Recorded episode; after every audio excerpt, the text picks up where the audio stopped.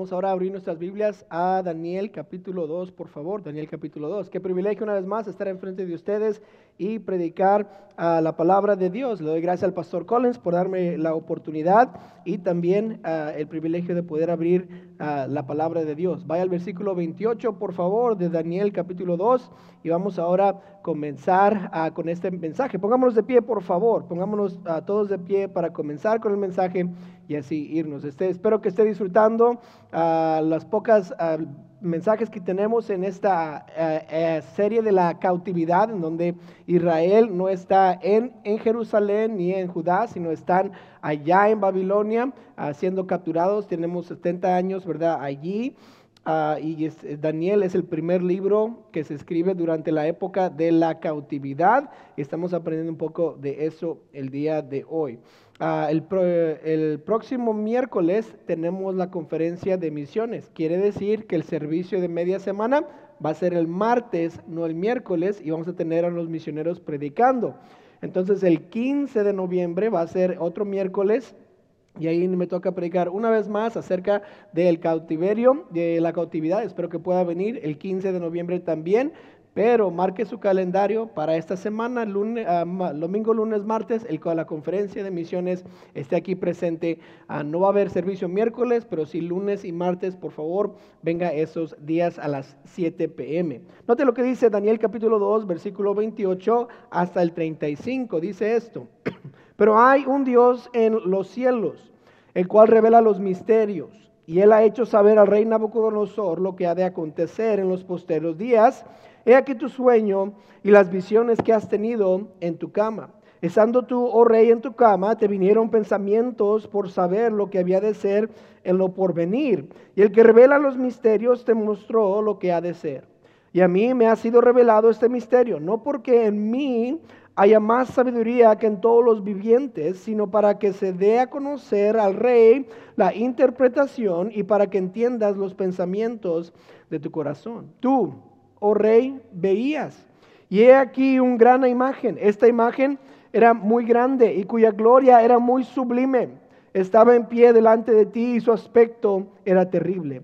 La cabeza de esta imagen era de oro fino, su pecho y sus brazos de plata, su vientre y sus muslos de bronce, sus piernas de hierro, sus pies en parte de hierro y en parte de barro cocido Estabas mirando hasta que una piedra fue cortada, no con mano, e hirió a la imagen en sus pies de hierro y de barro cocido y los desmenuzó.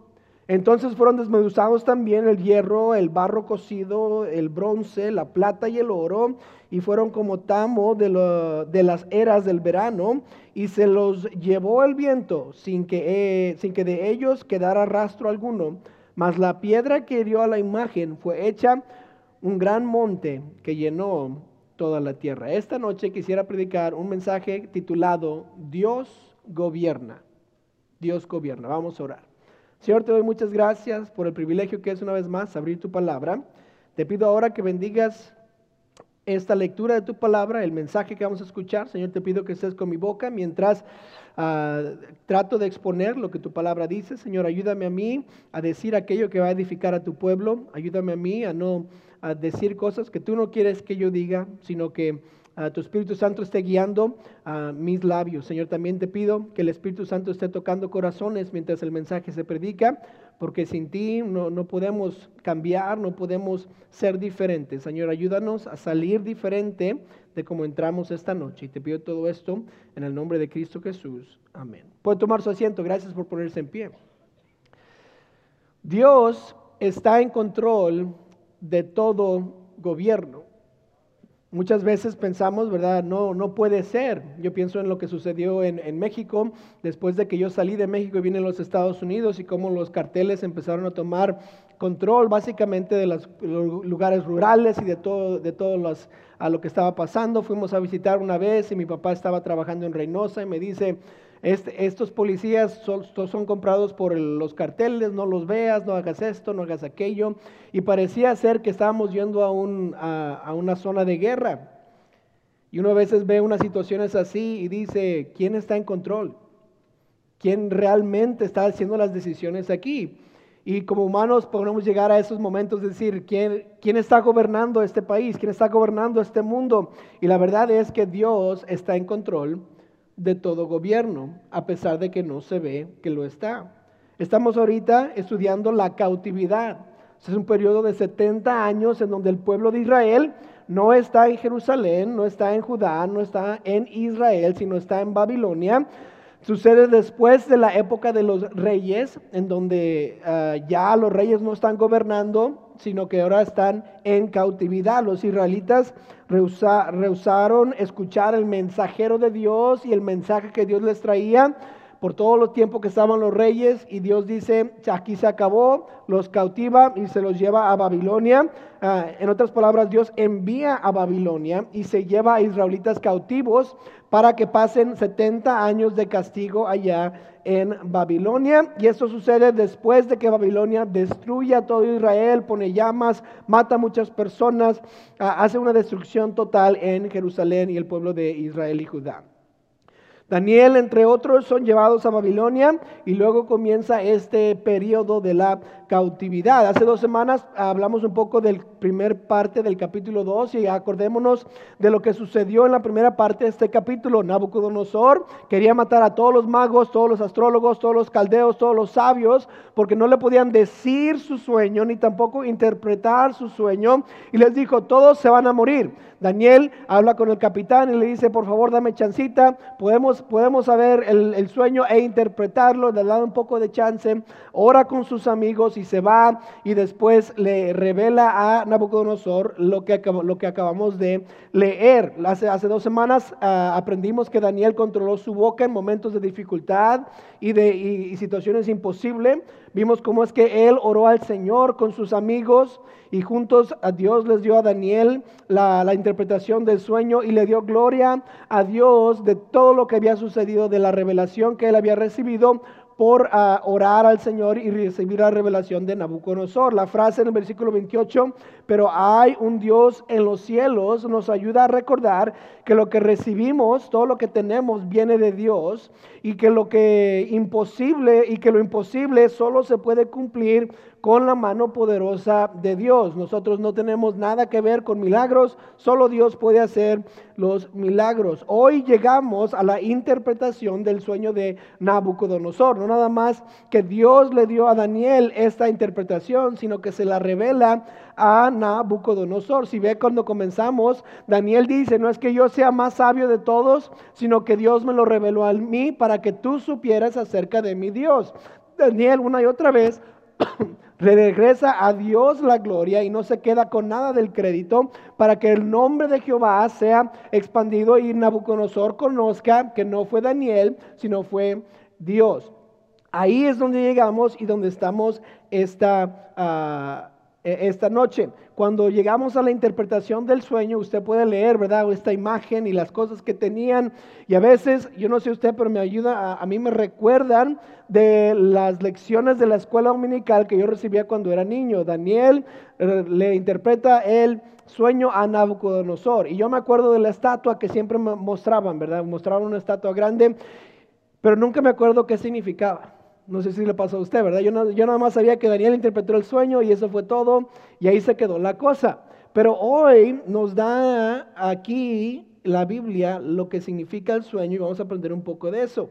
Y aparte, ah, se me viene también a la mente esta pregunta, ¿qué entonces puedo yo aprender de este rey malvado y este reino que Dios permitió llevar a Israel? ¿Qué puedo aprender de esta historia, de esta revelación del sueño de, uh, de Nabucodonosor?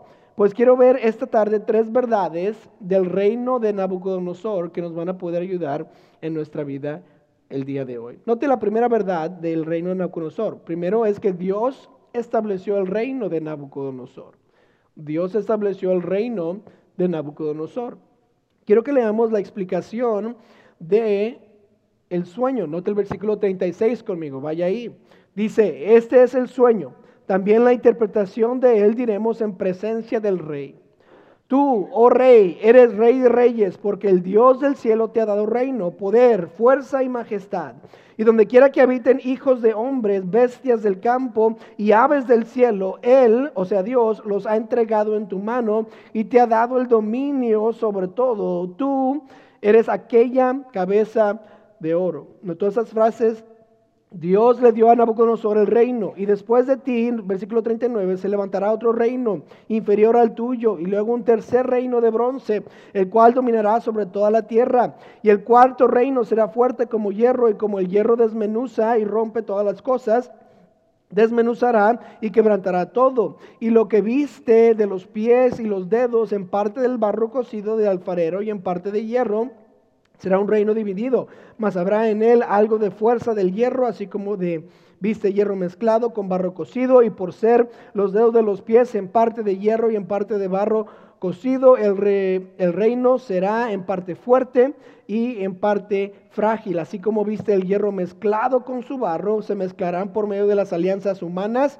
pero no se unirán el uno con el otro como el hierro no se mezcla con el barro. Y en los días de estos reyes, el Dios del cielo levantará un reino que no será jamás destruido, ni será el reino dejado a otros pueblos, desmenuzará y consumirá todos reinos, pero él permanecerá para siempre, de la manera que viste que del monte fue cortada una piedra, no con mano, la cual desmenuzó el hierro, el barro, el perdón, el bronce, el barro y la plata y el oro, el gran Dios ha mostrado al rey lo que ha de acontecer en lo porvenir y el sueño es verdadero y fiel su interpretación. Aquí está la interpretación del reino y qué podemos aprender. En las primeras partes de la interpretación, Dios dice que que Nabucodonosor eh, te di el reino, ¿por qué? Porque yo soy Dios. El poder que él tenía, él fue dado por Dios y a pesar de que Nabucodonosor no tenía no temía a Dios, él permitió que Dios fuera que fuera poderoso y estuviera dándole a él las fuerzas. Pero eso no fue todo. Dios no nada más le dio el reino, sino le revela el futuro acerca de lo que sucederá en el futuro. Ahora, vimos esa foto, regresemos la foto del el, reino. Ahí está. Babilonia, más o menos en el 550 antes de Cristo, está la cabeza de oro. Ahí está, dice que tú eres la cabeza de oro. Y Nabucodonosor está reinando, ¿por qué? Porque Dios le dio a él la oportunidad de reinar. Pero como cada reino tiene cierta cierto periodo, el reino de Nabucodonosor va a acabar. Después, más o menos como el 450 antes de Cristo, ah, el, el, reino medo-persa viene y eso está representado con el pecho y los dos brazos de plata. Ese es el reino medo-persa que vemos al final del libro de Daniel. A ese final comienzan los medos y los persas a tomar cargo del mundo y se van. Después, el vientre y los muslos es el reinado de Grecia, del el greco, ah, el, el imperio de Grecia, más o menos como el 323 antes de Cristo. Y empieza Grecia a tomar cargo del mundo y empieza, de ahí sacamos, ¿verdad? Que vienen los, eh, la, el periodo greco-romano. ¿Por qué? Porque Roma toma cargo después de Grecia y empieza el imperio más grande que hemos visto, ¿verdad? Desde más o menos 200 antes de Cristo a 500 después de Cristo. El imperio romano es el que está en los tiempos de Cristo mientras Cristo viene y este, muere por nosotros en la cruz. El, imperio romano son las piernas de hierro, los pies de hierro y de barro.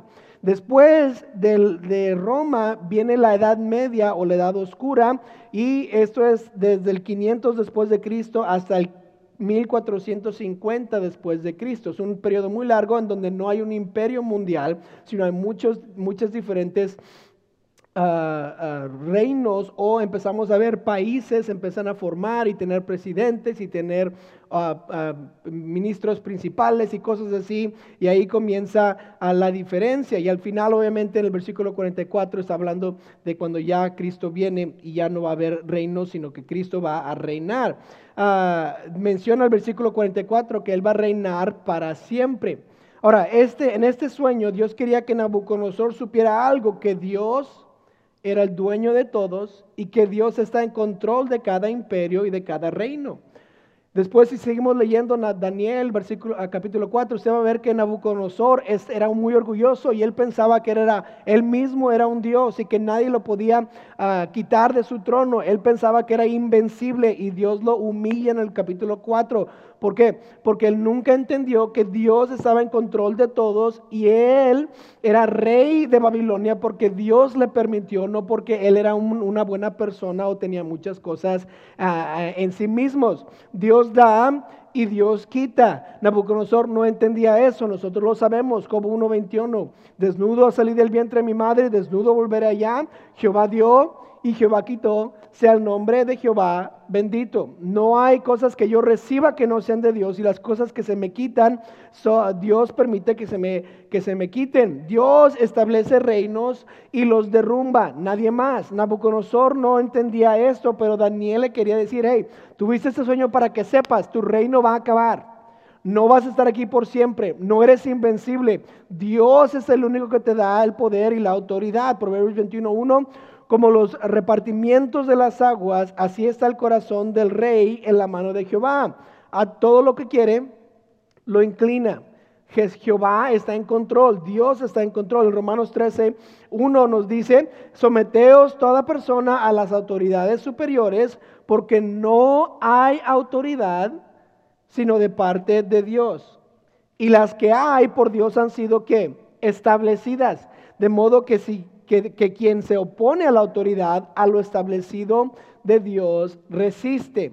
Nabucodonosor no entendía que Dios le estableció el reino y Daniel le quiere decir, hey, Dios te dio este reino. Él necesitaba entender que el reino no era de él, sino de Dios. ¿Cómo sabemos esto? En Daniel capítulo 4, versículo 25, si, tiene, si quiere darle vuelta a, a, la Biblia. Ahí, Daniel 4, 25, dice esto Nabucodonosor hablando que te echarán, perdón, ese es Daniel profetizándole a Nabucodonosor, te echarán entre los hombres y con las bestias del campo será tu morada y con hierba del campo te apacentarán como a los bueyes y con el rocío del cielo serás bañado y siete tiempos pasarán sobre ti hasta que conozcas que el Altísimo tiene dominio en el reino de los hombres y que lo da a quien él quiere.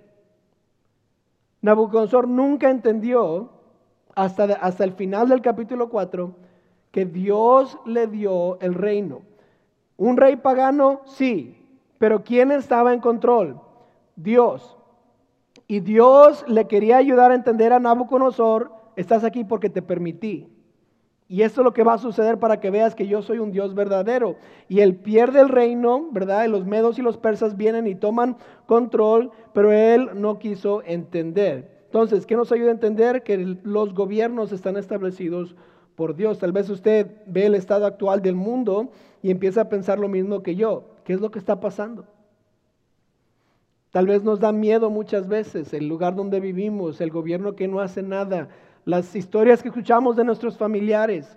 Muchos de nosotros, ¿verdad? O muchos de ustedes dejaron a sus países, ¿verdad? Por extorsión, por violencia, y vinieron aquí pensando que aquí iba a estar muy seguro, muy bonito, y ¿sabe? Que encontraron lo mismo. Crimen, violencia, noticias que todo está mal, que todo va en peor. Y muchas veces nos preguntamos, ¿dónde vamos a estar seguros? ¿Cuál país, cuál estado, cuál ciudad es lo que nos va a mantener seguros? Y la verdad es que llegamos a un momento donde tenemos que decir, Dios gobierna. Dios está en control. Él puso a las personas aquí, Él está en control de todo. Vemos lo que está pasando con Israel y venimos, decimos esto, ¿verdad? Ya viene la tercera, la tercera guerra mundial. Cristo ya viene, el rey ya viene, pero a veces nos da miedo. ¿Qué va a pasar? ¿Qué nos va a pasar? Hasta parece que el mundo está fuera de control. ¿Qué hacemos? Seguimos confiando de que Dios gobierna. Él está en control de cada rey, de cada país, de cada lugar, de cada ciudad. Y si hay una autoridad en ese lugar, sabemos que Dios la permitió estar ahí. Nabucodonosor no fue un buen rey, un rey malo. Quería matar a todos porque no querían que, no podían interpretar su sueño. Se fue a Israel y mató a muchos, se trajo a algunos, los, los, este, los hizo eunucos y qué feo un hombre malo, pero Dios lo puso ahí. ¿Por qué? Porque Dios está en control. ¿Y qué está? En, nuestras vidas Dios está en control. El gobernante que tenemos, el presidente que tenemos, ¿y qué nos hace? Ay, ¿de veras? ¿Sí? Dios lo puso ahí. Y por eso tenemos que orar por él, porque Dios pone en las autoridades en nuestras vidas. ¿Quién está gobernando los países del medio oeste? Pues los que Dios quiere. ¿Quién está en control de lo que está pasando mundialmente? Dios. Una y otra vez en la Biblia se nos recuerda de que Dios está en control. No hay nada que Dios no ha previsto o que no esté usando para, para, su plan maestro. Hay peligro, sí, pero Dios está en control. Hay preocupación, sí, pero Dios está en control. En Mateo 10, 28, no temáis a los que matan el cuerpo, mas el alma no pueden matar. Temed más bien a aquel que puede destruir el alma y el cuerpo y en el infierno. No se venden dos pajarillos por un cuarto, con todo, ni uno de ellos cae a tierra sin vuestro Padre pues aún vuestros cabellos están todos contados. Así que no temáis, más valéis vosotros que muchos pajarillos. ¿Qué hago en estos momentos inciertos? Solo confío que Dios está en control. Y Dios sabe lo que va a suceder y Dios permite lo que va a suceder a pesar de que sea bueno o sea malo. ¿Pero qué? Dios dio el reino a Nabucodonosor. ¿Qué más aprendemos de este reino pagano, de este rey pagano, perdón, el reino de Babilonia? Número dos, que Nabucodonosor reconoce el poder de Dios.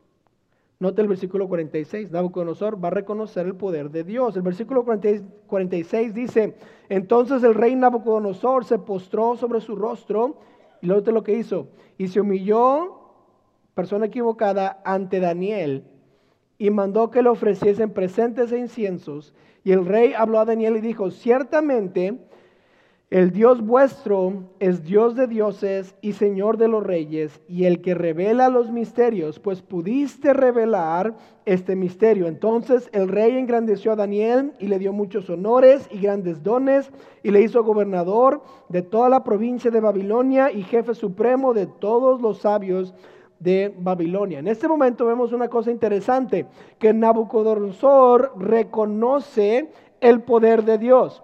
Daniel había pasado mucho tiempo diciéndole a Nabucodonosor, no fui yo, no fui yo, no fui yo, fue Dios, fue Dios, fue Dios, fue Dios. Y al final de la historia, cuando ya está todo interpretado, ¿qué dice Nabucodonosor? Tu Dios es Dios de dioses y Señor de reyes. Él reconoce que no fue Daniel, sino que había sido el Dios de Daniel. Nabucodonosor está probablemente pensando, si el Dios de Daniel puede hacer esto, ¿qué más podrá hacer? Si esto es lo imposible que él pudo hacer, ¿qué más va a poder hacer para mí a través de Daniel? Entonces él va a mantener a Daniel cerca, ¿para qué? Para recibir los beneficios del Dios de Daniel. Sin embargo, quiero que note que Nabucodonosor no se rinde al Dios de Daniel, solo reconoce el poder de Dios.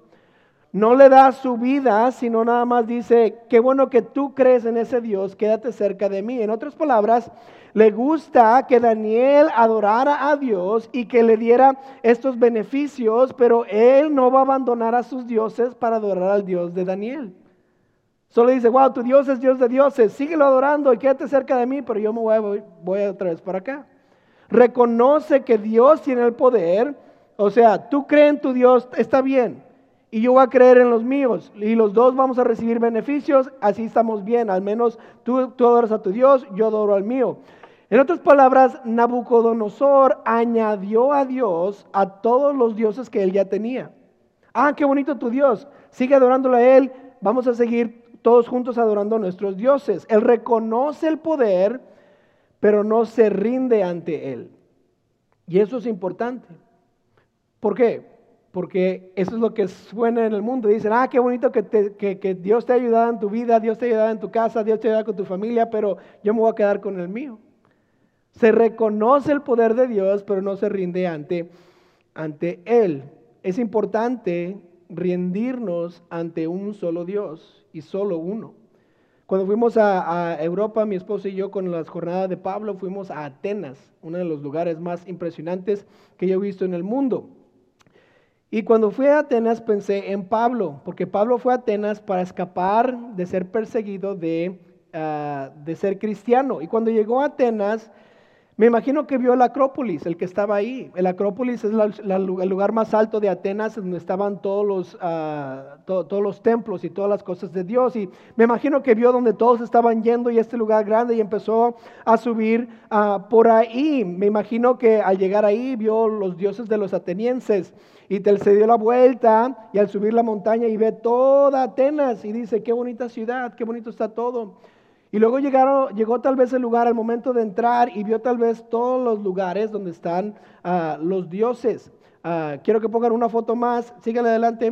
Eh, aquí hay una, sigan, ese es el, el, el perdón, el uh, Partenón, en donde estaba el templo más grande. Síganle, síganle. Uno más, ahí está, ok, quédense ahí.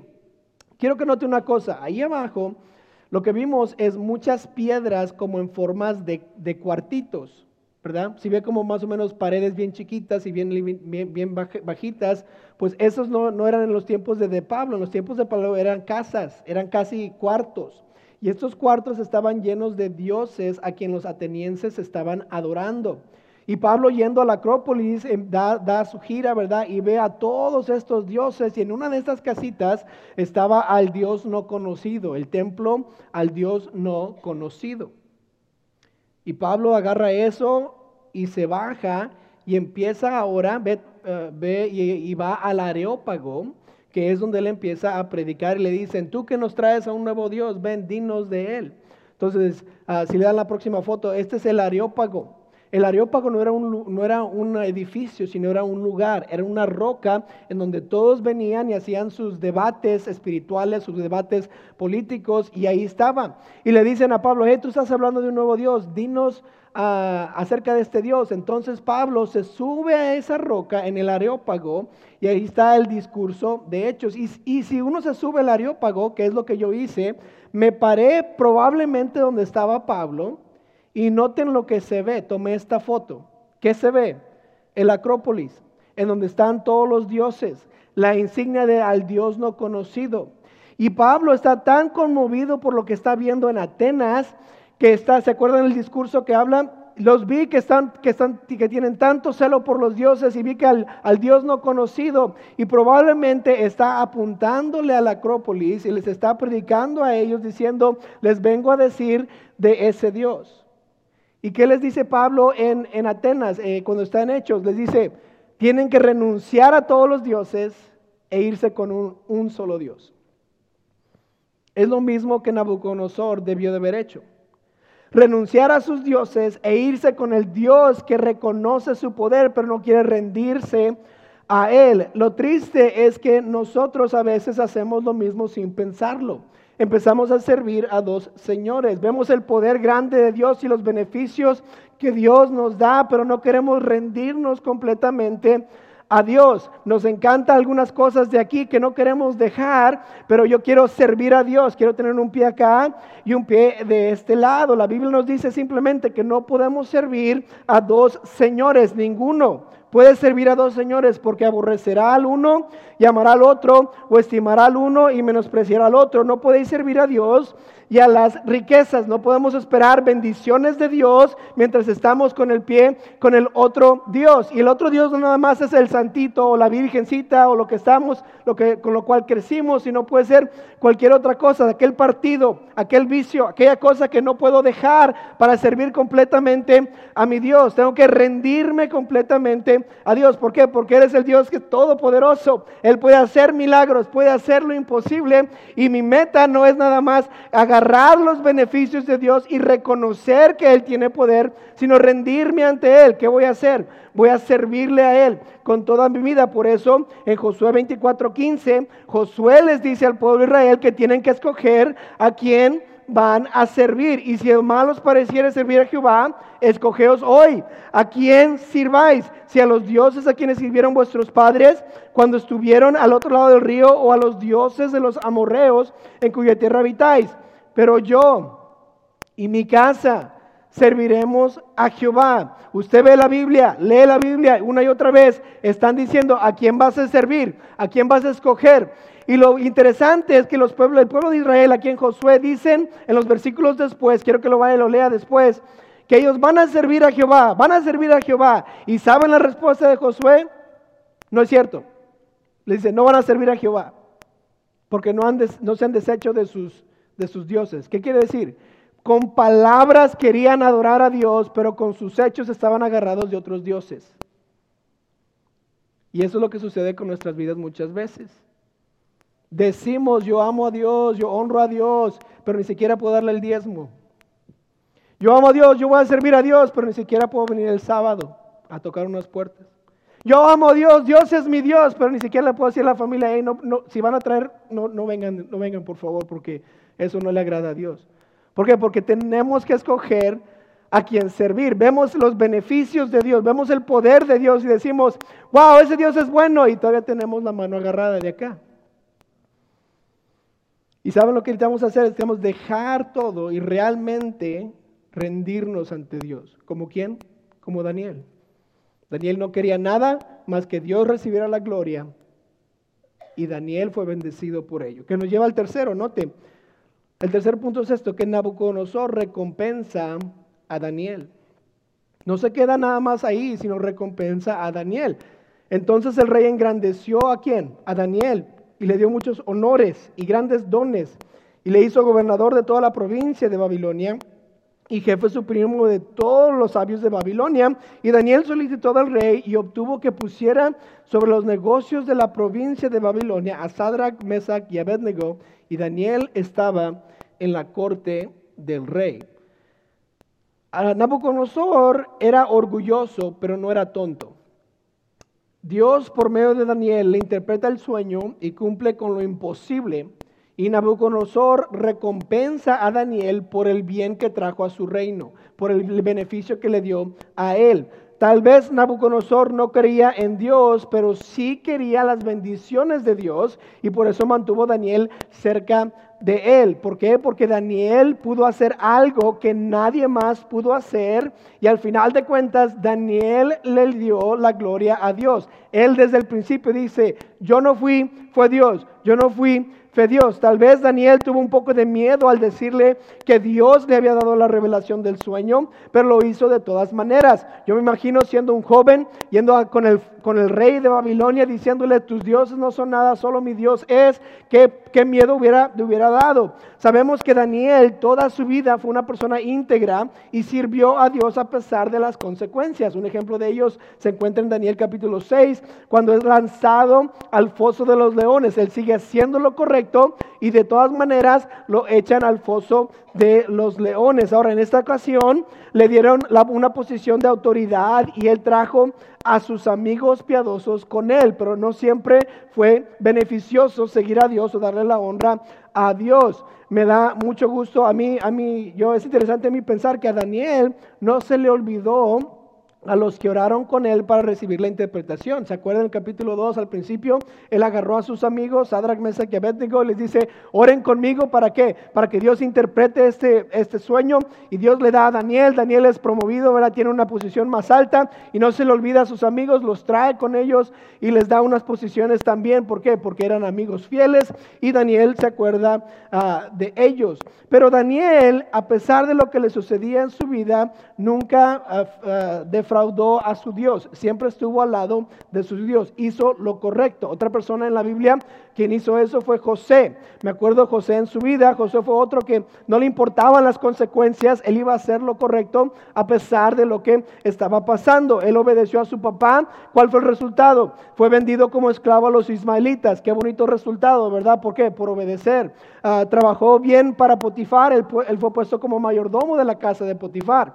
Ah, dijo, le dijo no a la esposa de Potifar, no me voy a acostar contigo. ¿Qué le pasó? Se fue a la cárcel. Lo enviaron a la cárcel, ¿por qué? Por hacer el bien, por quedar bien con Dios y no con los hombres. Le ayudó al jefe de la cárcel, el jefe de la cárcel lo promovió para que fuera su ayudante. Después interpretó el sueño de, eh, de Faraón y Faraón lo puso como el segundo en mando de todo Egipto. No siempre el hacer el bien y seguir a Dios y honrar a Dios nos da buenas consecuencias.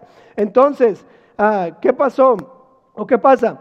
Debería de haber muchos cristianos también en posiciones altas en compañías, porque la compañía reconoce lo que Dios hace a través del cristiano, como lo hizo en Daniel.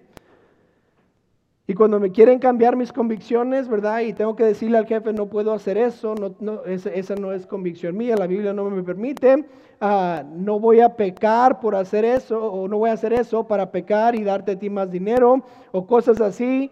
Ah, deberíamos hacer lo correcto a pesar de las consecuencias. En esta ocasión, Daniel es recompensado, pero hay veces que no va a ser recompensado. Y mi, mi manera de tomar decisiones no es, no, es que, no es que yo quiero buscar la recompensa que vamos a recibir, sino dar a conocer a Dios por medio de lo que hago. ¿Qué quiero decir? Que a pesar de lo que venga, sea bueno o sea malo, mi propósito es darle a conocer al mundo que Dios existe y Dios es poderoso. Jeremías es otro que hizo lo que Dios le pidió y el mundo lo odió lo puso en la cárcel, pero hizo lo que Dios le pidió. A veces recibimos recompensas, a veces no. Nabucodonosor no fue tonto, mantuvo a Daniel cerca, porque Daniel iba a traer bendición a su reino, pero Daniel de todas maneras hizo lo correcto. Recompensas vendrán y a veces no vendrán. Pero Dios, a Dios siempre lo tendremos hay que honrarle a Él. Entonces, ¿qué aprendemos del reino de Nabucodonosor? Aprendemos que Dios estableció el reino. Aprendemos que el poder de Dios es evidente y después hay recompensas. A veces no, pero muchas veces sí. ¿Por qué? Porque el servir a un Dios poderoso trae beneficios. Y los que no son tontos reconocen este es lo que debemos, este es el que necesitamos, aquí lo debemos hacer.